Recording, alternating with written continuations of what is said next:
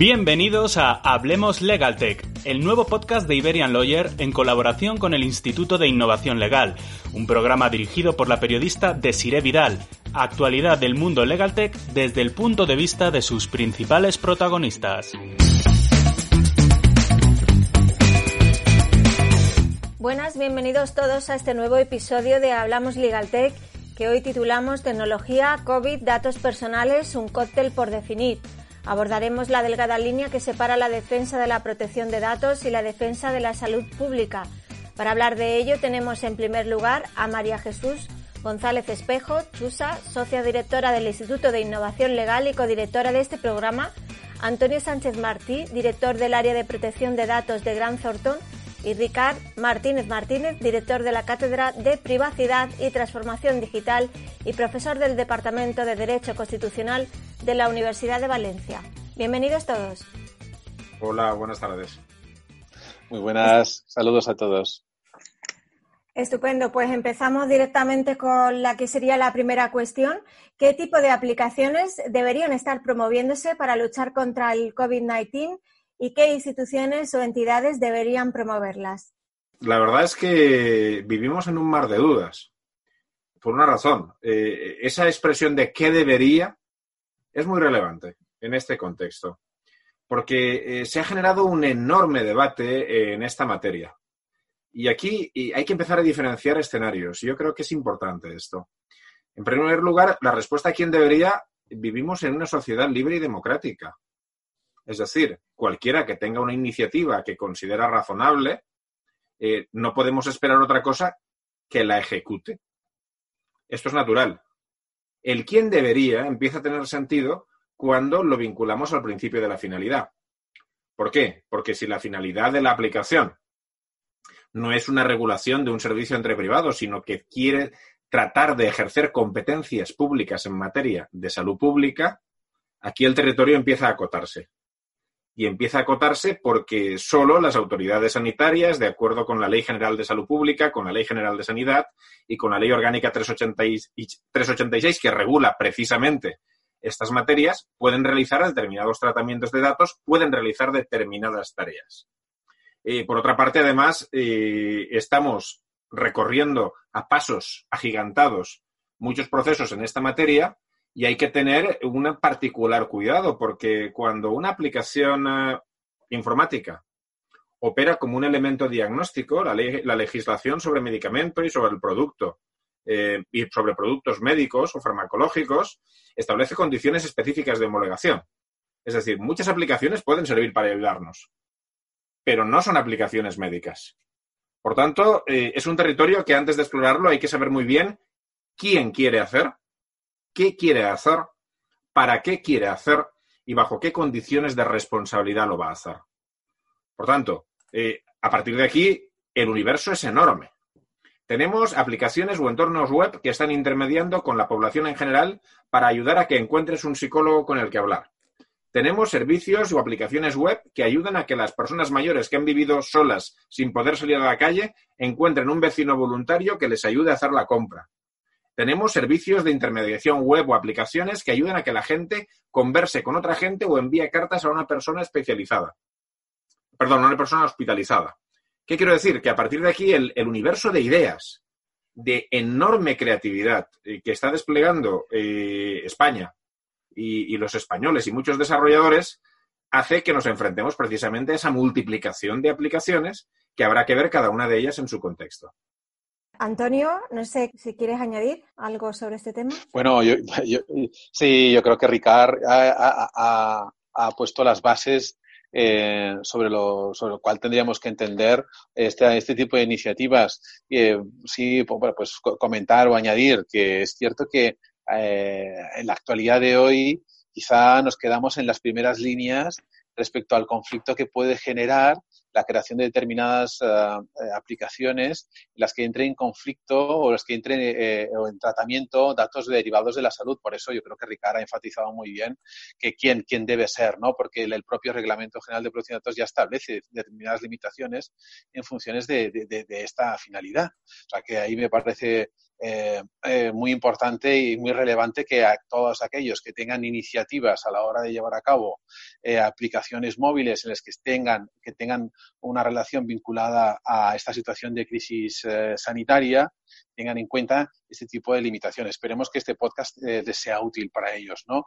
El, en, el, en, el, para, en el para o el quién es, hombre, pues yo creo que creo que sin duda, sin duda, creo que tenemos que eh, eh, indicar que la administración pública, dado este, este, este, compromiso y esta obligación que tiene respecto al cuidado de la salud, tiene que ser la, la, la primera eh, que, que, inicia o que promueva aplicaciones vinculadas al control de la, de la pandemia en sus diversas en sus diversos caracteres.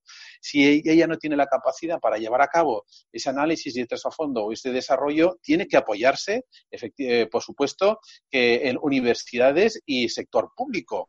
¿eh? y, por tanto, tienen que abrirse claramente iniciativas de cooperación.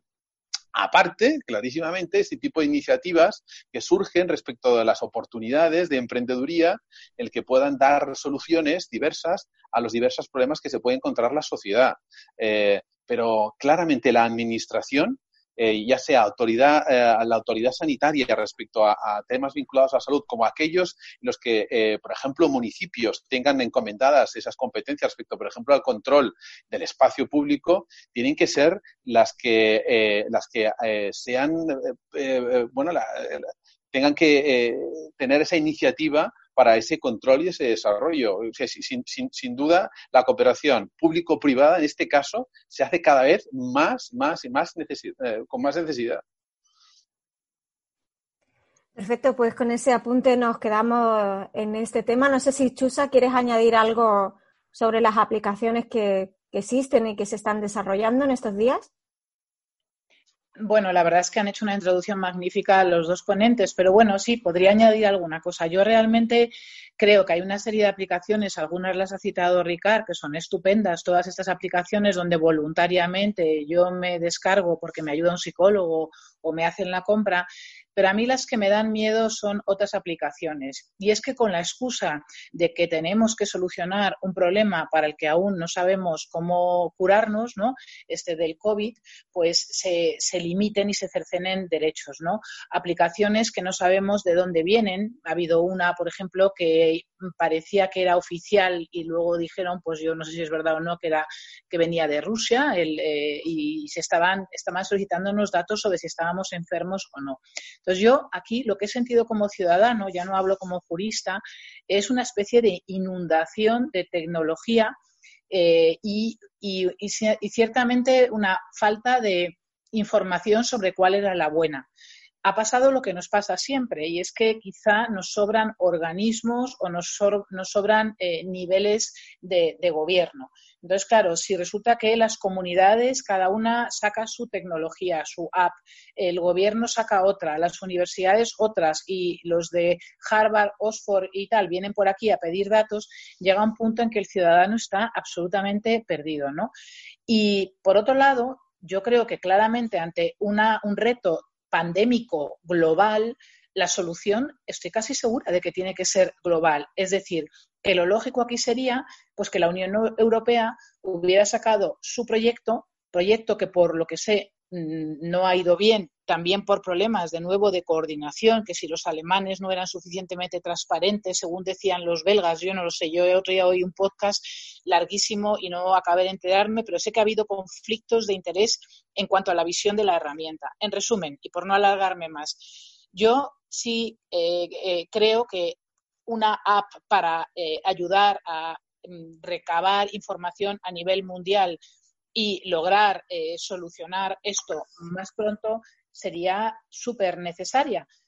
Eh, ¿Quién tiene que coger el liderazgo ante ese tipo de iniciativa? Pues eh, estoy convencida que muy arriba, la Organización Mundial de la Salud posiblemente si tuviera legitimidad ante muchos estados como director de orquesta y la Unión Europea y luego ya si acaso los gobiernos. Entonces, a mí me parece que ha habido demasiadas iniciativas y como siempre, en una situación de crisis estamos gastando dinero en herramientas que hacen lo mismo unas y otras. A propósito, no sé cuántas se habrán cogido licencia de lo que ha hecho Corea o China antes que nosotros, pero estoy convencida de que pocas, ¿no?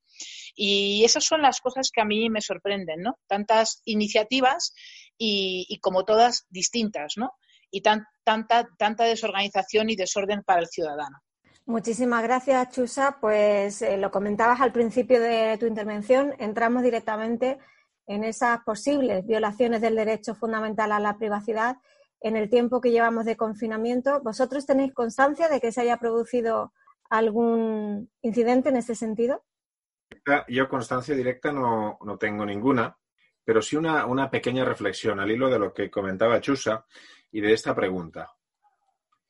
Eh, y esto lo digo como ciudadano.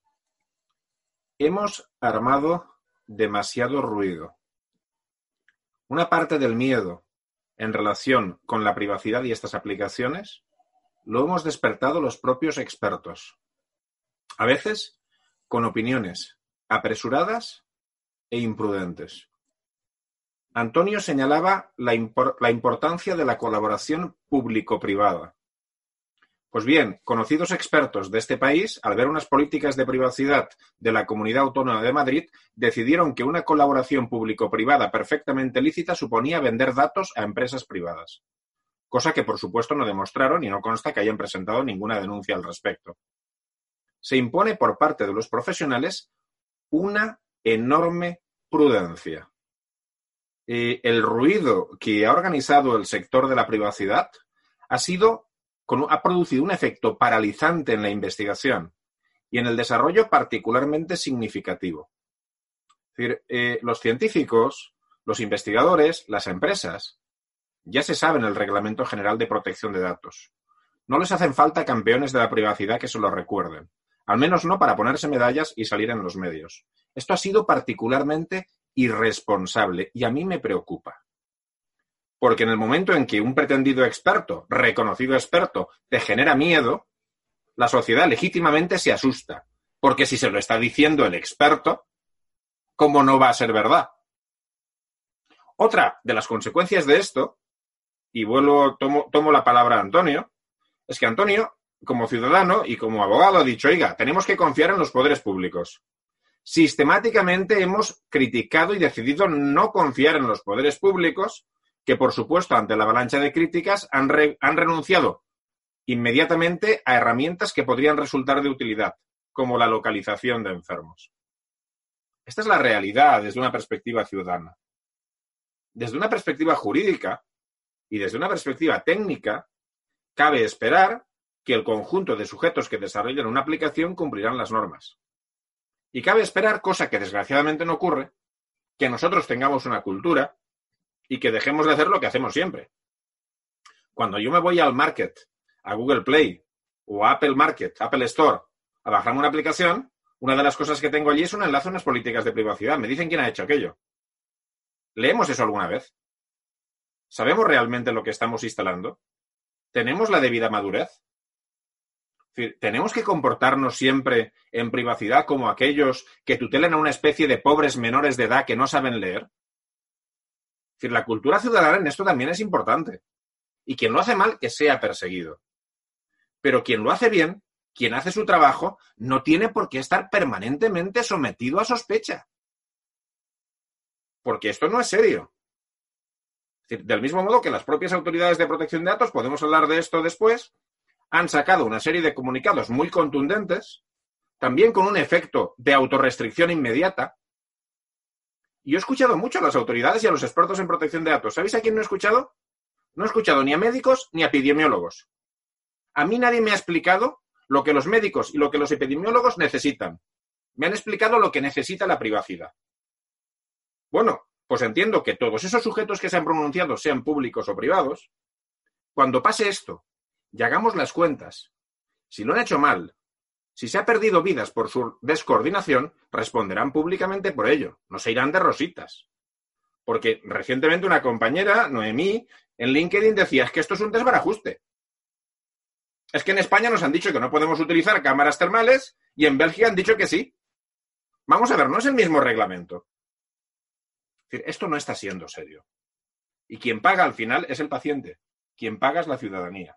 Y tenemos una cierta responsabilidad que todos deberíamos ejercer. Pero perdonad la intensidad porque, entendedlo, yo trabajo día a día con la gente que se está jugando la vida en esto.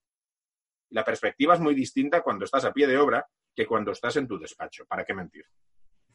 Desde luego que sí, Ricardo. Bueno, pues vamos con Antonio, que nos puede dar quizás un, un enfoque desde la perspectiva privada, sector privado.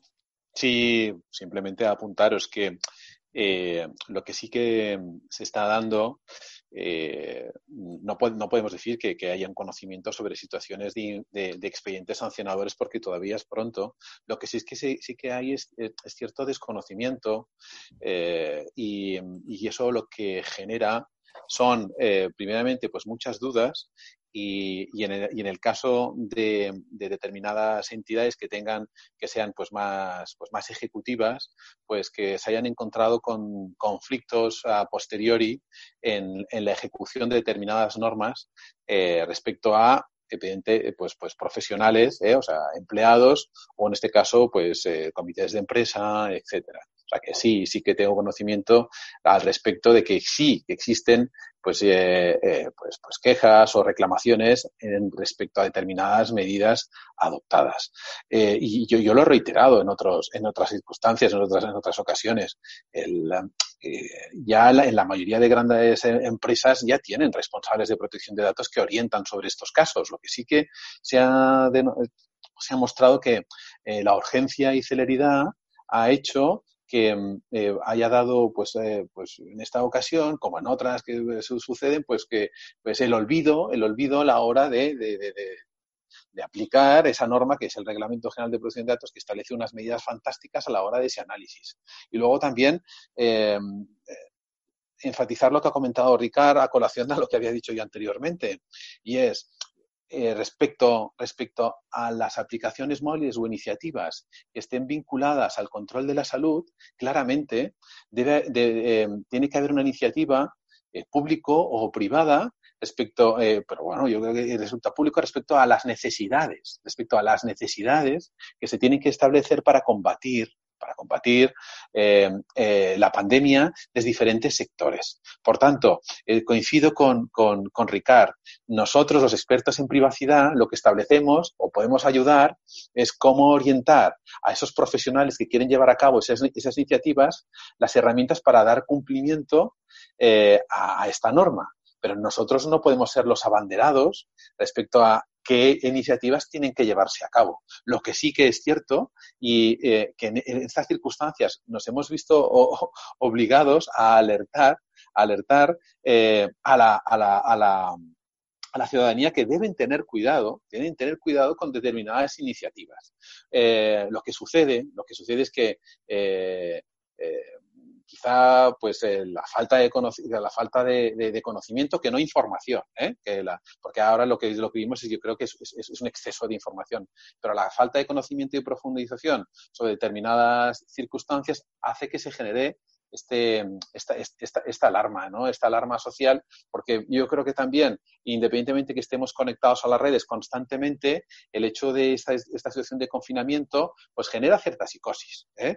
Y, y, y, yo creo, yo creo que, que, que y creo que o quiero pensar que las autoridades públicas han intentado, han intentado eh, calmarnos en ese sentido, pero quizá por omisión a veces y quizá a veces por falta de concreción, pues, pues eh, como ciudadano, ¿eh? y me incluyo, pues eh, esas dudas en la falta de concreción nos ha generado, pues quizá que haya una falta, una sensación de descoordinación a la hora de tomar ciertas decisiones y, por tanto, directamente vinculadas a las herramientas o usos de esas, de esas, herramientas, o cómo van a tratar esa información. Em, con, con, en la, en la, con las conversaciones que he tenido con diferentes clientes, aparte del asesoramiento, eh, pues he, he ido recogiendo cuál era su reflexión como ciudadano al respecto de cómo se sentían en el tratamiento de la información, si ellos iban a ser, eh, iban, iban, iban o no a aportar información en ese tipo de herramientas, etcétera. Y la sensación que he tenido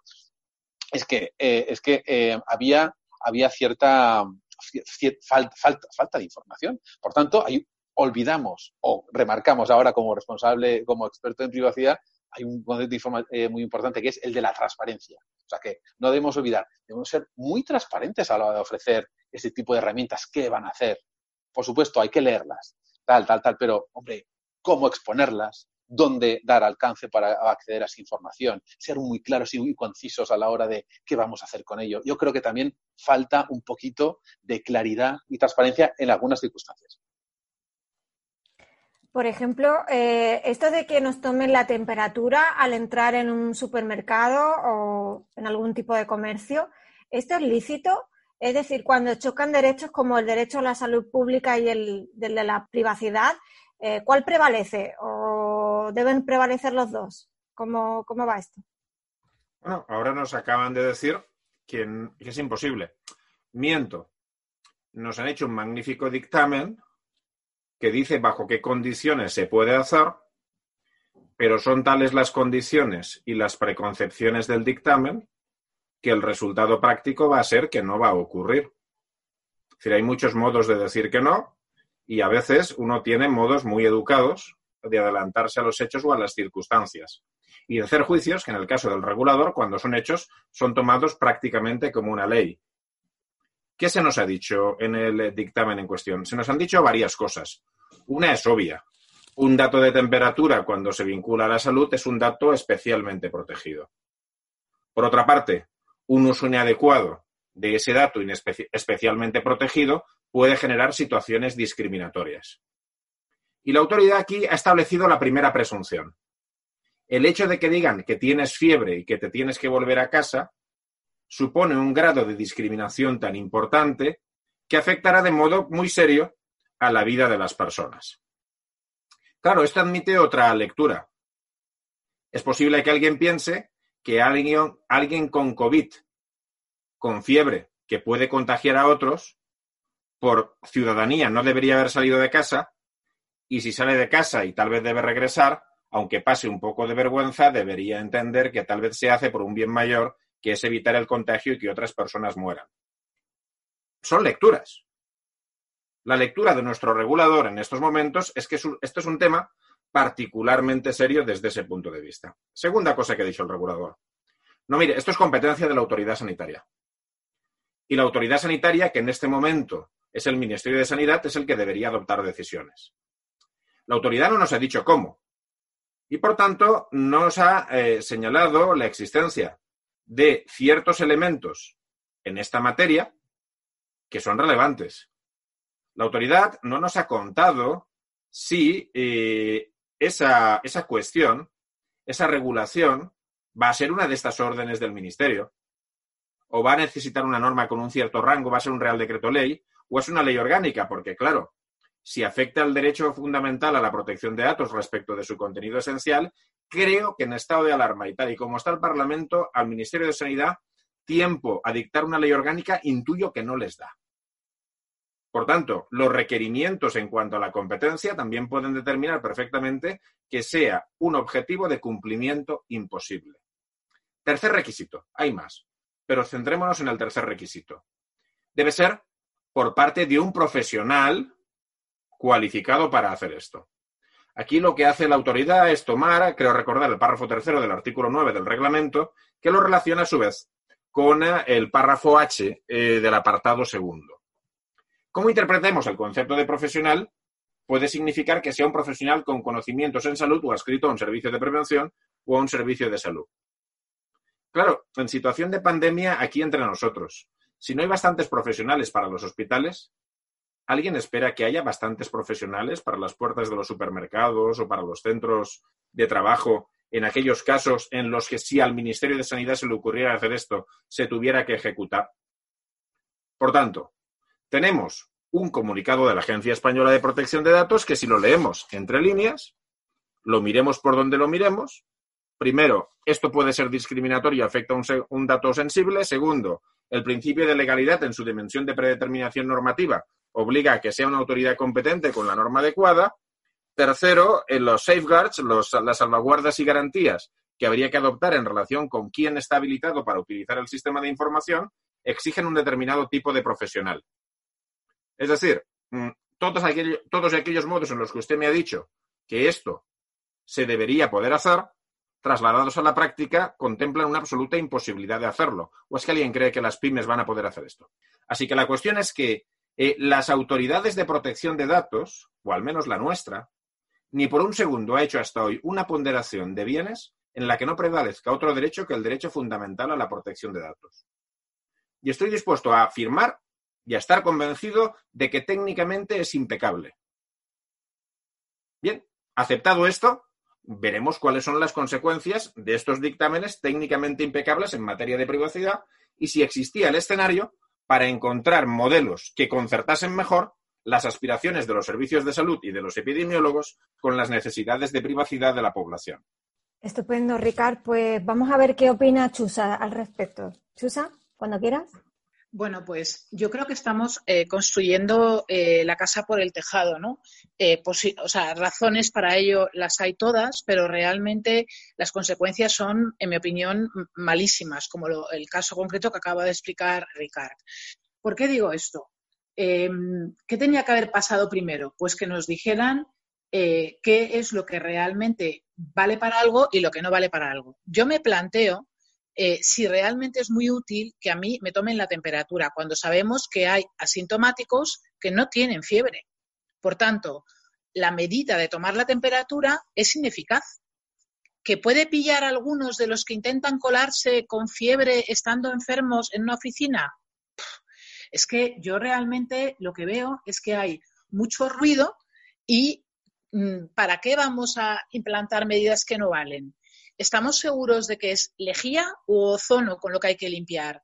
Eh, al final, lo que sí sabemos es que en Corea y en China han parado la epidemia.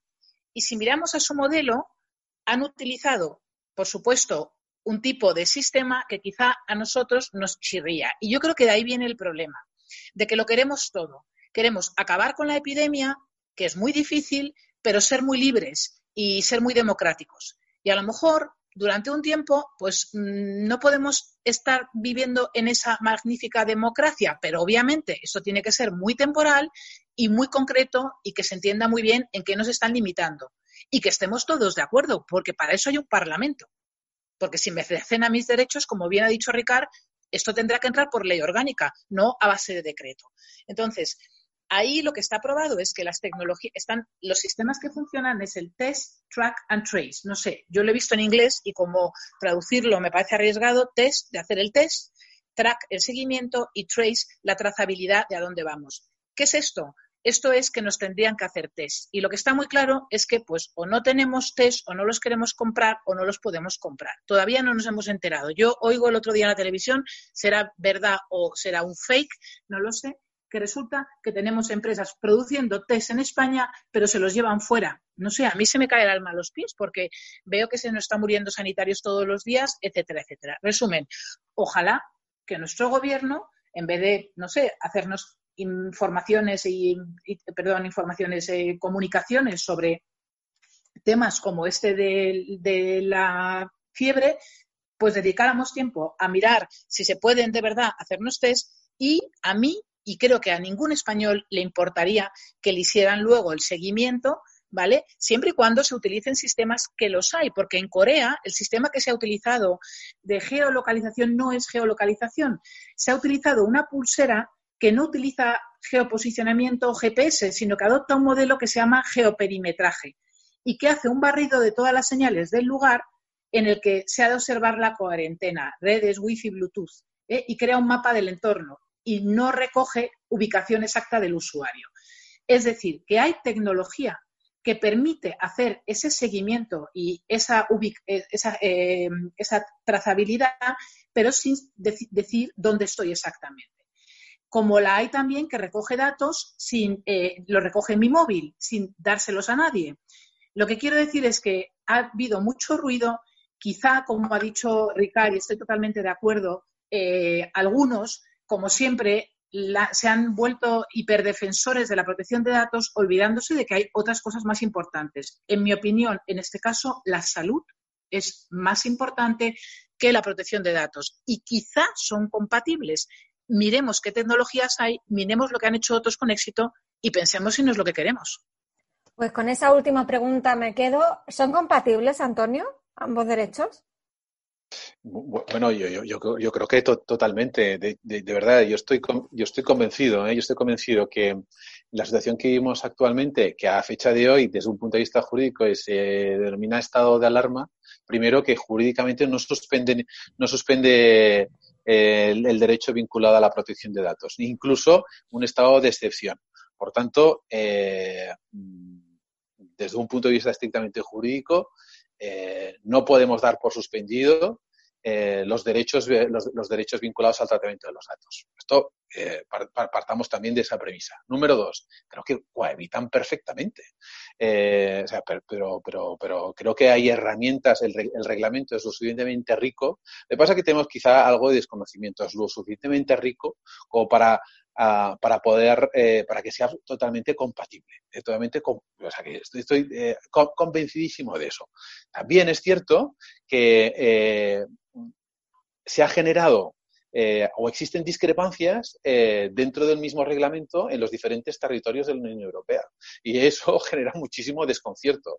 Desconcierto a los ciudadanos, desconcierto a las empresas, sobre todo aquellas que tienen, pues que son multinacionales, en que en un sitio, en Italia le dicen una cosa, en Inglaterra le dicen otra, en España somos un mar de dudas y en Alemania le indican otra cosa. El, el, Data Protection Supervisor, que solo se ha llenado de buenas palabras, para decir que debemos, debemos, debemos crear una edificación, debemos establecer criterios, pero a fecha de hoy ese compromiso y esa obligación que tienen las autoridades de control y está establecido en el reglamento de que deben hablarse entre ellas y que deben establecer criterios comunes, no lo han hecho. Cada uno ha tirado por el lado, por el, por, por el lado, por el lado que han considerado más conveniente, siempre apoyándose eh, efectivamente por el reglamento y por los y por y por el derecho que el, derecho nacional que le regula y han tomado la decisión que jurídica y oportunamente han considerado.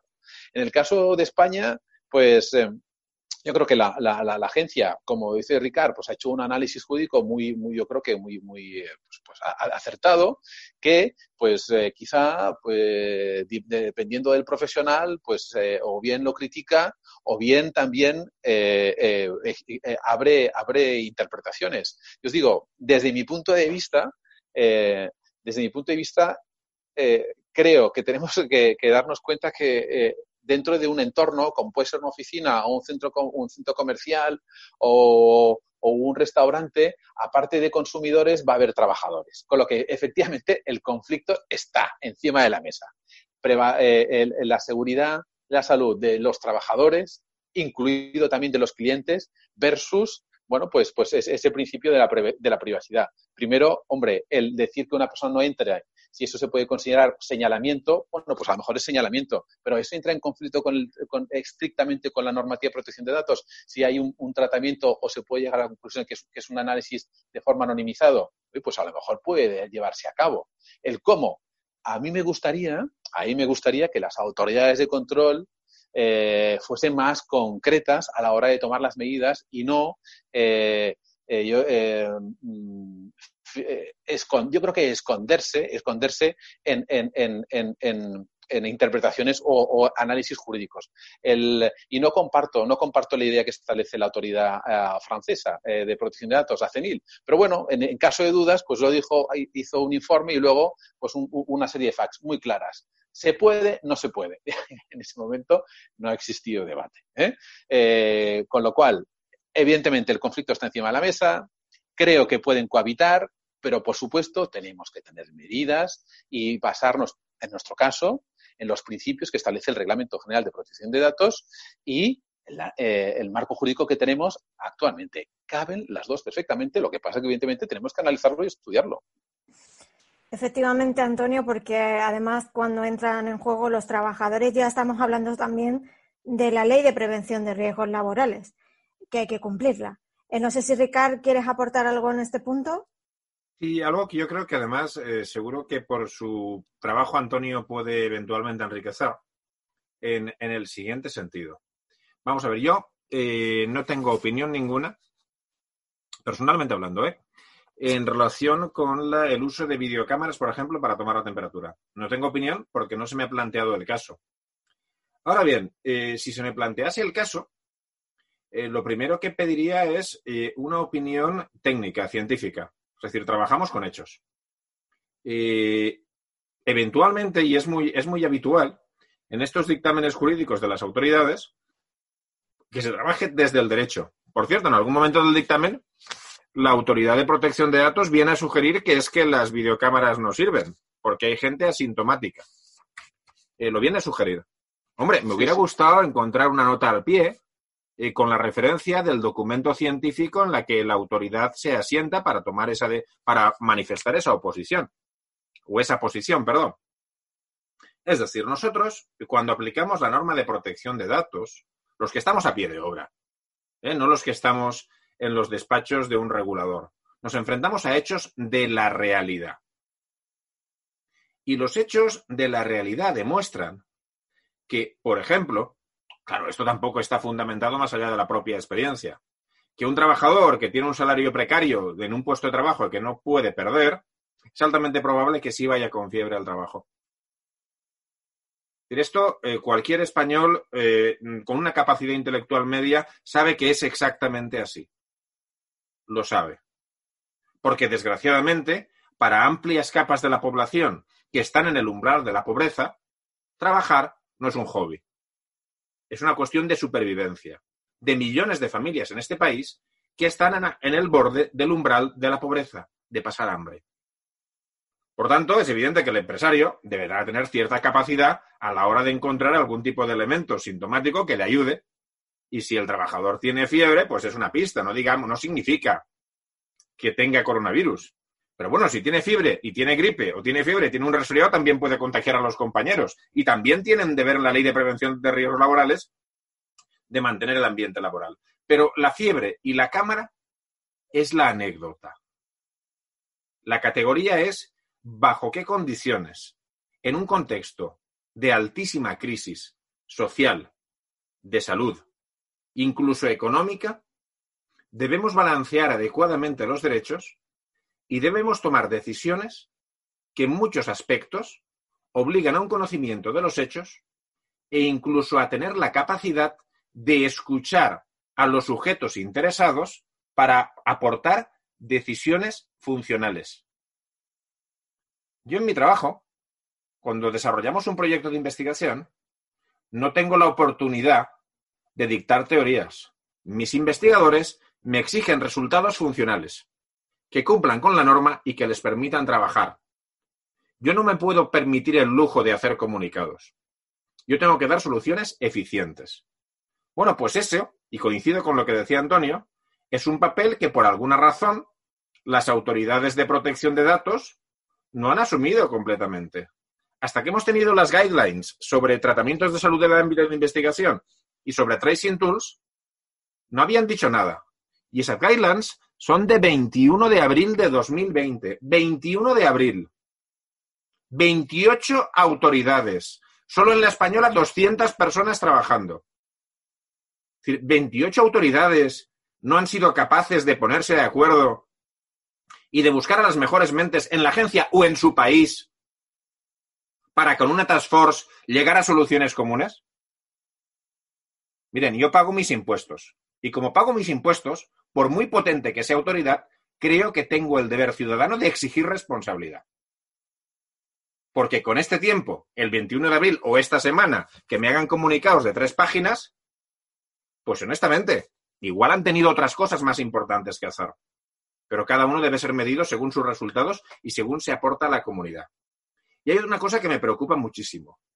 Y es que toda esta batalla en la que estamos, eh, que es paralizante en muchos aspectos, acabe convirtiendo al reglamento en algo que no debería ocurrir. Hemos hecho un enorme esfuerzo para demostrar a nuestras empresas, a nuestras administraciones, que podemos ofrecer soluciones funcionales garantes de derechos fundamentales. Y que esa es la gran aportación de la Unión Europea a la privacidad.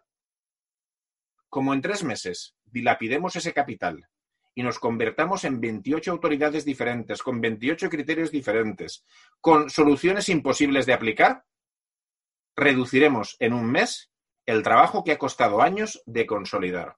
Y es que me da la impresión, no sé lo que pensará Antonio, que se hizo el reglamento para unificar criterios y para que la norma se ajustase a 2020, pero muchas autoridades siguen en la directiva, aunque ellas no se den cuenta.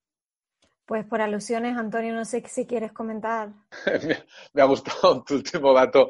Sí, sí, la, es verdad que existe una, una, tendencia inusitada a, a, basarse siempre en los derechos, en, los, en los, derechos nacionales y, esa, y, esa, y esa tendencia se ve en las resoluciones y en los comentarios que, que, que han que han suscrito algunas autoridades de control.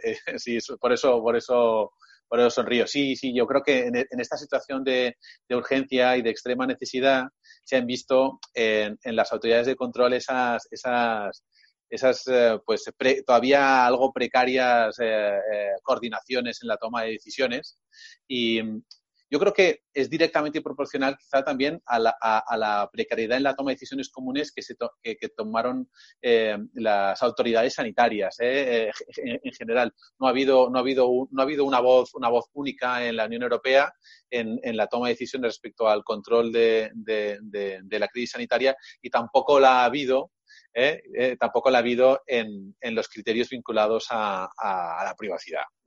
es, es, así.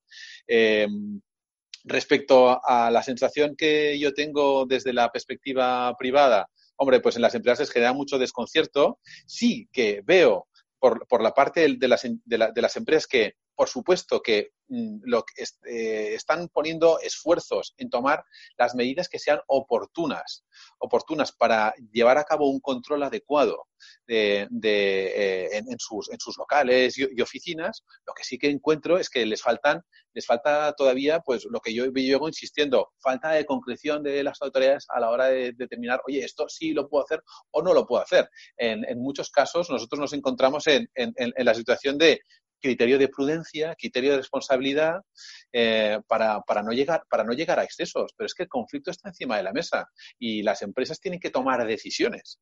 Y, las tomas, y esas tomas de decisiones, como, hemos, eh, como Ricardo ha ido apuntando respecto al marco jurídico, en, en muchísimos casos, bueno, yo creo que en, en esta situación, en la totalidad, depende de la autoridad, de, la autoridad pública competente y no las está tomando. O sea que, por un lado, veo que las empresas o el sector privado se está moviendo, teletrabajando, se está moviendo para llevar a cabo las medidas más oportunas, pero eh, ese ritmo de trabajo, evidentemente, eh, y, quiero poner un paréntesis enorme respecto a, eh, aquellos, em, bueno, pues el sector sanitario, etcétera, evidentemente está trabajando día y noche para, para, combatir el, coronavirus, pero respecto al resto de administraciones que tienen que tomar medidas para, la, para, para, el, para el post, el post confinamiento, pues nos estamos encontrando que falta esa base y sobre esa base estamos, lo estamos discutiendo. Falta una base, unos criterios comunes, tanto en Europa como, como eh, nacionales, que puedan dar ideas claras de qué y cómo puedo llevar a cabo el control, eh, el control y la seguridad en mi, en, en mi entorno de responsabilidad, en este caso de las empresas. Pues para despejar precisamente esas dudas de las que hablas, Antonio, eh, para los empresarios que nos estén escuchando, debe regularse el tipo de control que puede realizarse para entrar, pues dígase, en edificios de oficina, hoteles, restaurantes, y en caso afirmativo, de qué forma debería hacerse y por quién, eh, Chusa. A ver, eh, ya en principio para todo el, mundo turístico eh, hay un organismo al que el gobierno le ha encomendado el tema de las medidas que deben de tomar eh, ante el coronavirus. Y en principio se espera que salgan estas directrices que van a ser verticales, pues para turismo rural, para hoteles, para bueno todo tipo de cines, etcétera, ¿no? Me parece que son hasta 15. El otro día estuve oyendo un podcast de el responsable de se llama, a ver si me acuerdo, eh, a ver, como de la calidad del turismo. Es un organismo que controla la calidad del turismo y nos van a sacar directrices verticales de todo. Hay que esperar a que salgan, porque ahí es donde nos van a decir lo que tenemos que hacer los empresarios. Eh, yo creo que lo prudente ahora mismo es esperar. Hay gente que se está anticipando. Hay asociaciones de turismo de todo el territorio que están, eh, algunas trabajando en sus propios eh, programas para sus asociados. Y yo creo que no es lo correcto, porque va a ser una locura si cada asociación hace su el sello de limpieza COVID-free, cada comunidad autónoma el control de esto, eh, el Estado otro, vamos a estar, como siempre, eh, en una situación imposible de comprender y de realizar. Y yo lo único que espero, y aquí hablo también como empresaria del turismo rural, que ya sabes que lo soy, lo que espero es que, como ha dicho en algún momento Ricardo, Ricard, sean prácticos y realistas. Es decir, que las medidas que se nos impongan las podamos hacer y que no supongan en una situación como la que tenemos ahora mismo el adquirir maquinaria, productos, eh, contratar empresas, empleados, etcétera, para hacer trabajos en una situación en la que no sabemos, por ejemplo, si los del turismo si vamos a tener un solo huésped. A mí esto es lo que me preocupa, ¿eh? porque está muy bien pensar en máquinas en la puerta de mi casa que recibo 8 o 10 huéspedes, pero claro, la máquina cuesta y es absurdo que yo implante ese sistema. Y yo estoy cruzando los dedos y poniendo velas a la Virgen para que no nos hagan lo que en algunos casos nos hacen a los empresarios, imponernos normativa de imposible cumplimiento. Estupendo, Chusa. Muy interesante todo lo que apuntas. Eh, Antonio, ¿tienes la palabra cuando quiera? Pues yo creo que esperamos, estamos esperando y estoy de acuerdo que el criterio, el criterio de la prudencia en los casos, en casos como, como este, pues es necesario. Pero también tenemos que encontrarnos que hay situaciones eh, y muchísimas empresas en las que eh, están activas, están ya en funcionamiento y tienen que tomar alguna medida, una para, para cumplir con la normativa de prevención y por otra, evidentemente, no caer en el exceso de que, que, estén vulnerando el marco del Reglamento General de Protección de Datos.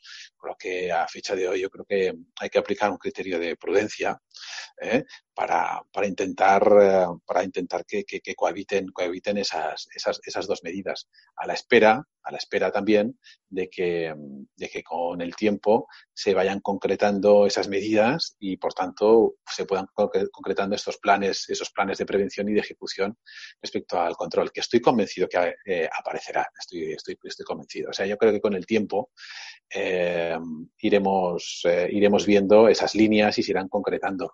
Quizá, quizá lo que echamos de menos es, es que, que, fueran lo, lo, lo, pues lo, fueran más, más, más rápidos en, en, en, ese toma de decisiones porque para los empresarios, pues por supuesto les va, les va el negocio.